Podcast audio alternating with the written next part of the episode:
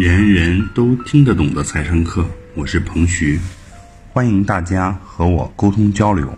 我的微信号是幺三幺零一八六零零一八，幺三幺零一八六零零一八，记得回复“财商”两个汉字哦。下面开始我们的学习吧。好，我告诉你啊，你真的回去要烧高香了。嗯，就是如果教室里各位你在二三四五六线城市，如果你手里还有多套房产，就是那种投资的多套房产，你真的要烧高香了。你真的回去赶赶赶紧拜拜老婆老天爷，拜拜上帝，拜拜啥的。这波各地的放开，真的是给了你一次机会。如果这次机会你还把握不住的话，那真的是没人能救得了你了。你看看法就是完全不一样的哈，太感谢了。终于，这个又来一最后一波机会哈。这波这个各地的放开，真的是给你投资房变现的这个最后的一次机会了，而且是，而且是这个这种机会，就是这种大事，就属于是地方政府这种，他压力太大，然后呢又有库存，又有各方面的，还需要一波这个时机。我问大家，过去地方政府的收入有超过百分之五十，各地方，你哪像北上广深这种城市，企业多了去了，收税很容易收，对吧？一收都是好税。地方政府大部分收入是靠卖地。我问大家，未来还能不能靠卖地，这个这个这个养活这个地方的这么多花费了？能不能？你先考虑清楚这点能不能？这就跟。这个首先现实不现实，就能不能还再靠卖地去解决地方政府的？不可能了。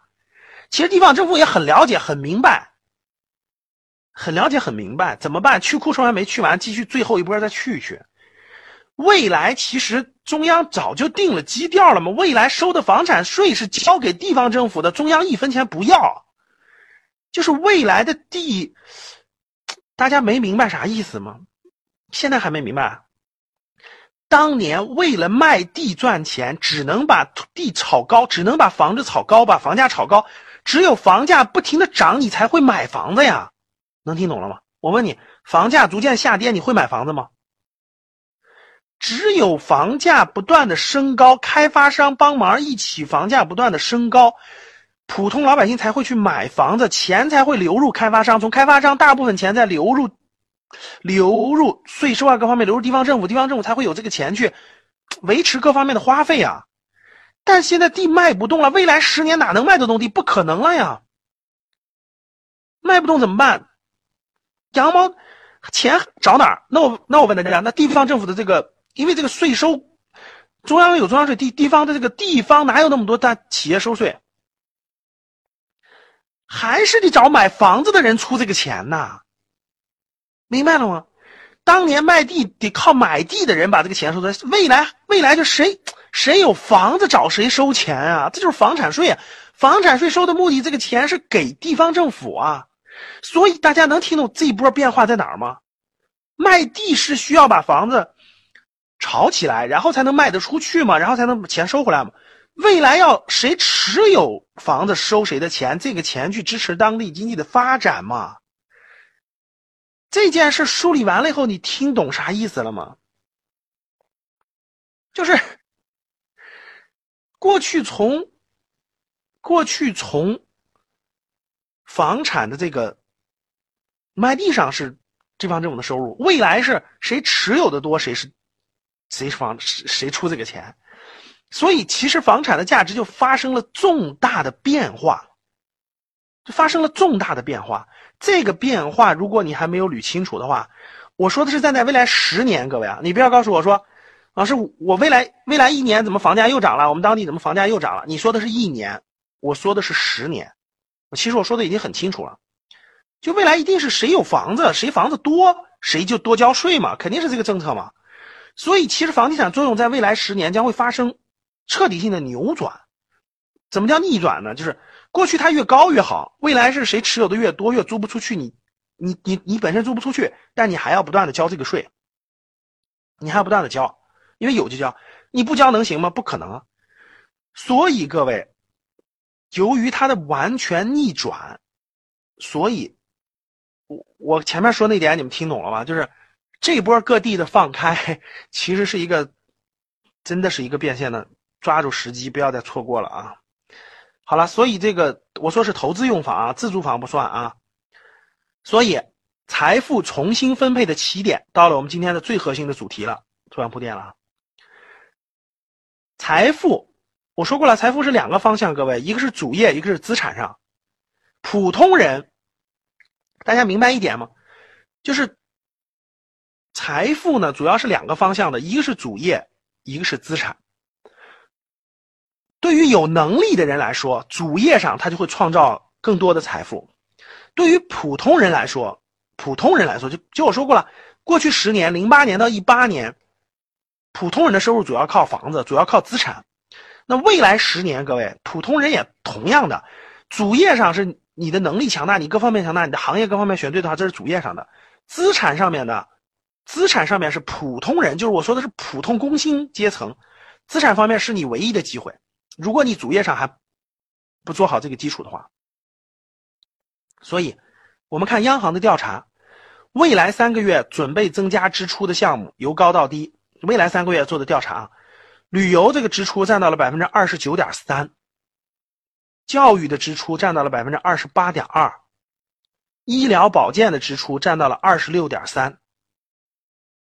这是央行做的调查，未来三个月普通大众花钱的方向，能听懂吗？各位，普通大众花钱的方向，花到什么地方呢？百分之二十九点三是花在旅游上。百分之二十八点二花在教育上，百分之二十六点三花在医疗保健上，还有一部分大额商品，大额商品就是汽车呀，类似于汽车这样的大额商品，百分之二十二点二，购房的比例已经降到了百分之二十一点九，就有购房需求的已经降到了百分之二十一点九，社交文化和娱乐的占到了百分之十八点五，保险的占到了买保险的占是百分之十五点八。所以大家看我上面那个图，二零一八年七月居民的消费，百分之五十已经转向了服务消费，有百分之五十转向了服务消费，百分之五十是其他消费，百分之五十是其他消费。然后大家看我图上画的那个图的那那个图啊，那个箭头，红色箭头就表明了，看食品烟酒行业，你看。从一四三年到一七年是下降的，衣着行业下降的，居住行业是稳定的，看稳定在上面的，消费的结构变化，交通和通信是上涨的，教育文化和娱乐是上涨的，医疗保健是上涨的，其他用品服务是平的，所以大家看到没？有三个是上涨的，交通和通信、教育文化娱乐还有医疗保健，所以未来你的主业。你的主业该转行就得转，如果你过去的行业是真的是已经进入了这种衰退和这种减退期，那你在未来十年，我们现在未来十年考虑的，你该转就得转。在资产上面，同样该调换就得调换，该调换就得调换，不调换在未站在未来十年，站在未来十年就是另外一个结果了，就是另外一个结果了，所以。看这，二零一九年的资产配置，最重点的来了啊！二零一九年的资产配置，买，其实相对于未来十年，基本上大变革就是在今年，就是在二零一八年、一九年，买债投股，慎入房产啊！这是最核，今天晚上什么都没听懂，最核心的这八个字你得记住啊！二零一八、二零一九年到未来，至少目前看到未来的资产的核心的配置是。买债投股，因为债是牛市，股呢是这个。很多人说来，老师这个股这天天跌这么大跌还投股吗？那是因为你不了解啊。买债投股要比买房产一定要慎入、慎入再慎入了啊。二零一九年的资产配置，债市最确定，因为债市属于资金比较紧张了。什么叫债市呢？各位，未来我在我的那个格局财商二零一九里面会详细讲到这些的啊。所以欢迎大家。学习我们的这个格局财商的二零一九这这个课程，然后呢，债市是一种资金的借贷关系，由于资金紧张，所以债市就会上涨，再会就上涨。债市是最确定的，股市的弹性是最大的。由于二零一八年跌跌跌跌跌跌到一定程度就跌无可跌了，跌无可跌就是股市的这种弹性就在二零一九年有可能会慢慢产生了。对实物类的资产，比如说房地产这种的啊，中小城市的投资性房产变现为主，各位抓住机会变现，如果没机会，你根本就卖不出去。教室里各位有中小城市房产的，发现没发现？你想卖的时候，其实你根本就卖不出去，所以。真正想卖出去是要借助一点一点外势，就外部的这种趋势、外部的那种力量。所以，如果真的是限购放开，我我已经说过了啊。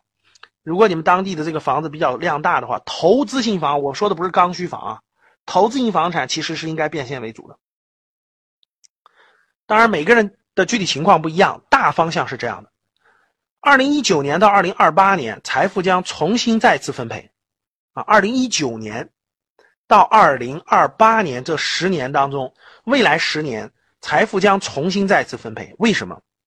因为由于房产的重大作用发生了重大逆转，所以财富将会再次重新分配。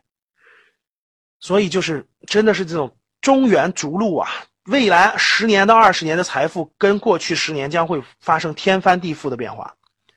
二零一九年就是起点，二零一九年就是起点。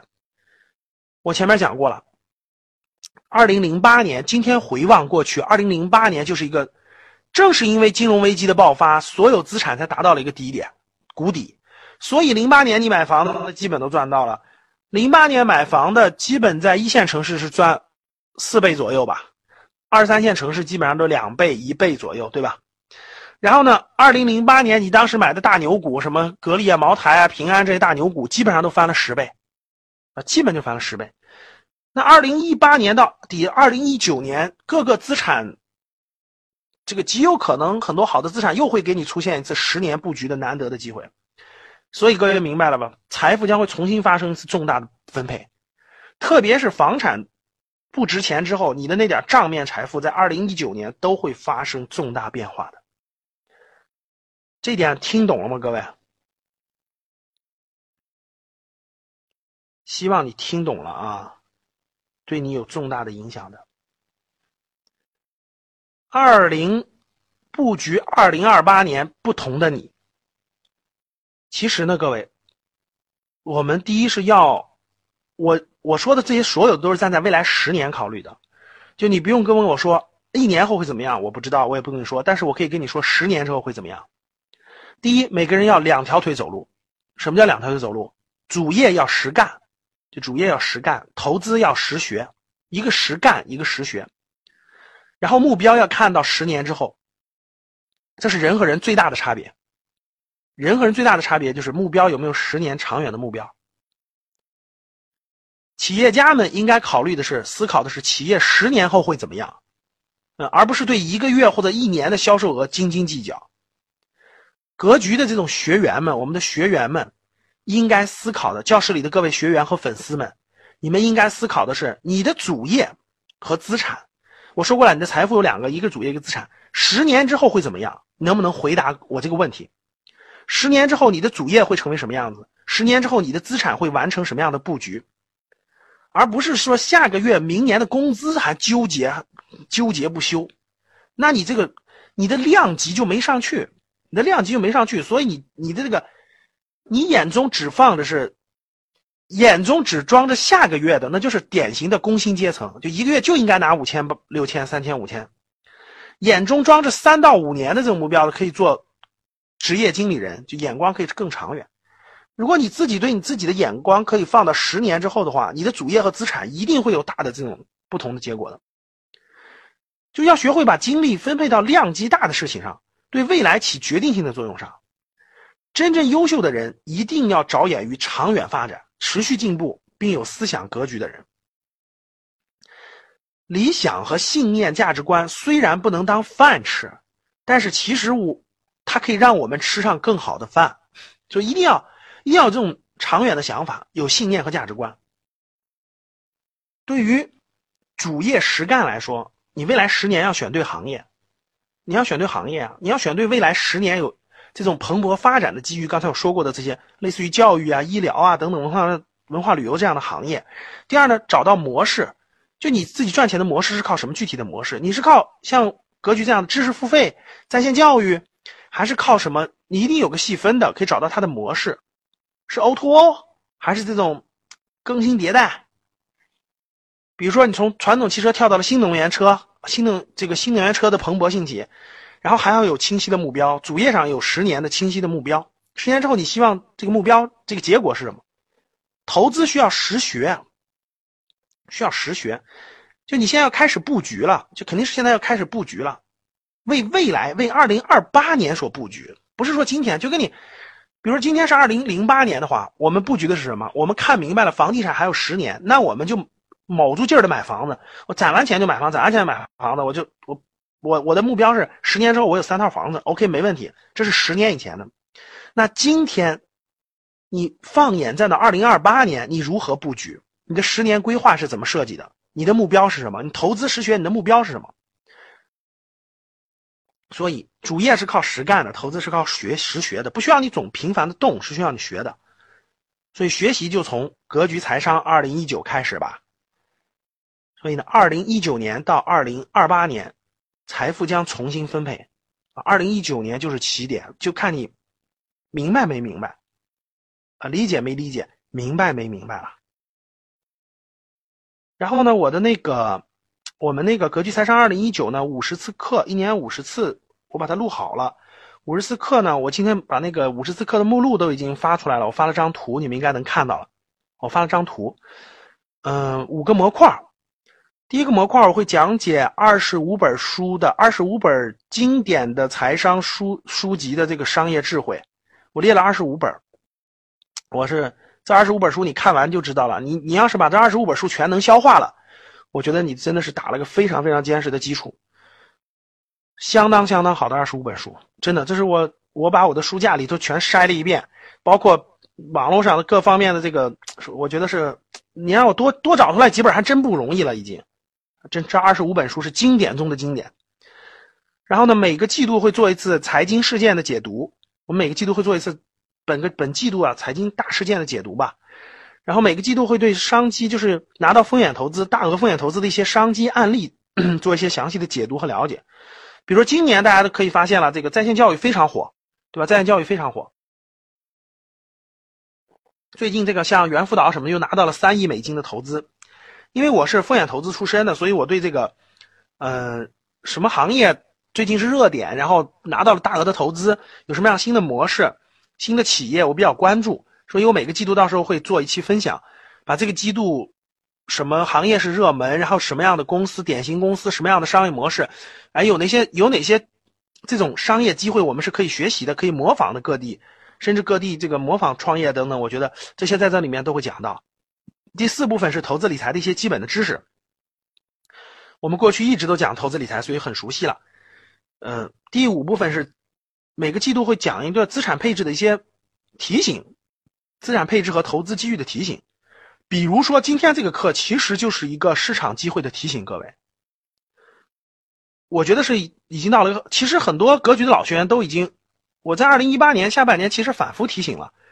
反复提醒了，小池这个房地产的大变局已经来临了，呃，中小城市的房产是一定要早点投投资房产，一定要早点卖出的。其实今天这课就类似于一个，就是一个市场的提醒课，啊，我正好借助这个主题，我给大家回顾一下啊，就整个回顾一下，嗯，我觉得吧，在二零，首先看过去十年。二零零八年到二零一八年这十年当中，有能力的人，其实在各个行业都赚都发展起来了。比如说创业的人，他选对行选选选选好行业之后，努力拼搏，无论开厂的、做贸易的、做外贸的，基本上都赚钱了。这是能力强的人。然后呢，还有一部分人是通过这个这个这个呃投资，像资本市场的投资，这个买了格力啊，买了茅台这种公司，也是赚了十倍以上的。其实普通人百分之八九十的普通人，既没有这种把握住这种这种主业主业上有突破，也没有做这种呃风险高的这种金融资产的投资。但普通人靠什么？靠房子。因为普通人嘛，第一是有自己住的房子，第二呢，有钱了不知道该干什么，怎么办？买房子吧。就大量的买房子就走过了这个第一波的，就是零八年是个低点嘛，不断的上涨，不断的上涨，上涨到二零一八年，在未来二十年，随着这个，随着未来十年，随着这个国内经济的转型，房地产绝对不是这个龙头了。这次这个。呃，民营企业家座谈会的时候，习大大邀请那么多民营企业家座谈会的时候，没有一家房地产公司到，没有一家房地产的老总。然后呢，这个再加上未来这个地方政府的这个财政收入主要就是靠房产税，所以地，所以这个我我我现在可以比较那个那个我的分析判断比较确定的，可以说，真的是很多地方的房子，中国百分之九十地方的房产未来二十年都不会涨。可以明确说，你可能感觉它不会跌，但是未来二十年不会涨。举个例子，今天可能八千块钱的房子，二十年之后还是八千，甚至更便宜。最大的，甚至很多地方会出现类似于日本那种情况，就是你你甚至很便宜很便宜卖，因为你不卖的话，每年还要交税，租又租不出去。比如说你的房子如果租都租不出去，但是每年要交一万块钱房产税，你肯定不持有，你肯定要卖出的。再加上中国现在。稍微有点资产量的人根本就不缺房子，有的是房子，我相信大家能认同到。然后呢，这个大量的这种控制房，未来这些控制房都是要收税的，谁交？谁是房东谁交？所以必然大量的房产会在未来十年内源源不断的卖出来，源源不断的卖出来。现在的政策看，房产税的的立法已经加速了，已经会源源不断的涌向市场。你还想赚到钱？你别开玩笑了。而且我说个很典型的。我问你们各位，我问大家一个教室里各位一个很七千七百人啊，我问一个很典型的，最近你身边的人有没有买房的？他们买房都在什么城市？你回答我。你们看我说的对不对啊？最近你身边有买房的人，都是你家里的那个，都是你不是你家族里的特别就是有钱的人，基本上都是你家族里头那种，呃，其实是工薪阶层，甚至比工薪阶层还。